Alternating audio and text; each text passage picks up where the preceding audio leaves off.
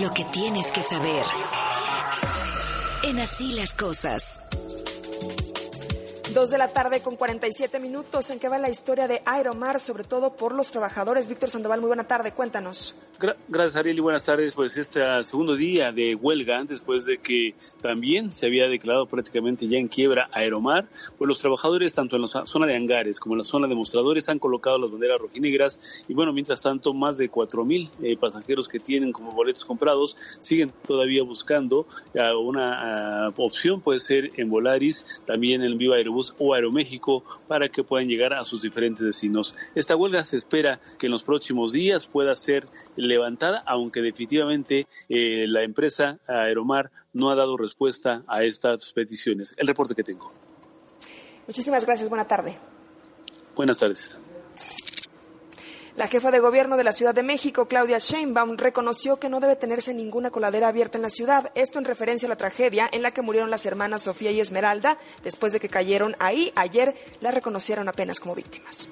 Eh, nosotros lo vemos desde la perspectiva de la ley de víctimas, eh, porque más allá de una persona o no eh, que se puede señalar por parte de la Fiscalía la investigación en este sentido, pues lo importante es reconocer que eh, no debería de haber estado abierta esa coladera.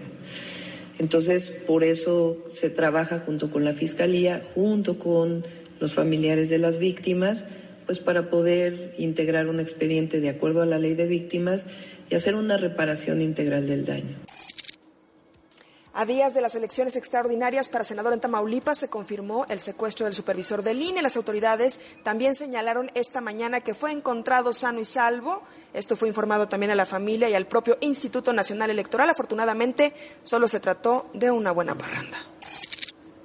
En W Radio, Benjamín Ruiz Loyola, académico de la Facultad de Química, dijo que la tragedia en Ohio dista mucho de la tragedia de Chernobyl. Aseguró que está haciendo lo correcto, que es consumir la sustancia peligrosa y evitar evaporación de más gases. Y tiene además otra particularidad, que es un alto índice de explosividad. Es decir, una mezcla con muy poquito oxígeno tiende a explotar de manera espontánea. De tal suerte que la manera de controlar esto es haciendo o teniendo un incendio controlado.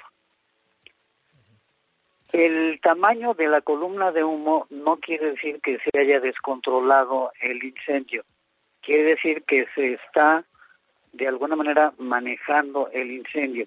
¿Por qué es importante mantener el incendio y no apagarlo?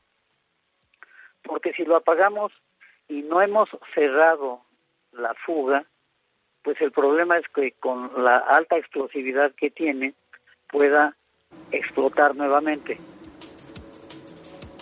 Dijo que la medida costará la vida de fauna debido a la forma en la que se mueve el gas y la vigilancia debe mantenerse en los suministros de agua. Es que han encontrado eh, animales terrestres y animales acuáticos muertos. Lo que ocurre es que el cloruro de vinilo es un gas más pesado que el aire y en consecuencia tiende a bajar y a depositarse al nivel del piso, a nivel del suelo. Entonces, pues claro, animales terrestres más o menos pequeños, pues van a morir asfixiados porque el, el cloruro de vinilo gas desplaza al oxígeno. Y lo mismo ocurre a nivel del agua. A nivel del agua ya no hay intercambio de oxígeno entre el agua y el aire porque está la capa de cloruro de vinilo y entonces se impide la respiración de, eh, de los peces pero si bebemos esa agua, el riesgo es mínimo, a menos que tengamos un problema gastrointestinal eh, severo. España ofreció la nacionalidad a los 94 opositores, periodistas y escritores a los que le retiró la nacionalidad nicaragüense el régimen de Daniel Ortega. Oiga, un servicio social, porque sabemos que muchísima gente nos escucha y nos va a ayudar. La señora María del Pilar Vázquez, Ríos Vázquez, dejó unos documentos de un paciente en un taxi que abordaron en San Angelín. El conductor pues nos iba escuchando, por supuesto que iba escuchando W Radio, así que porfa, si usted tiene esos documentos, llámenos por favor al 55 51 66 8900, se lo repito, 55 51 66 8900 y le damos el teléfono de la señora María del Pilar para ayudarla. Hasta aquí la información, Carlos. Gracias, Areli. Esto fue lo que tienes que saber. En Así las Cosas.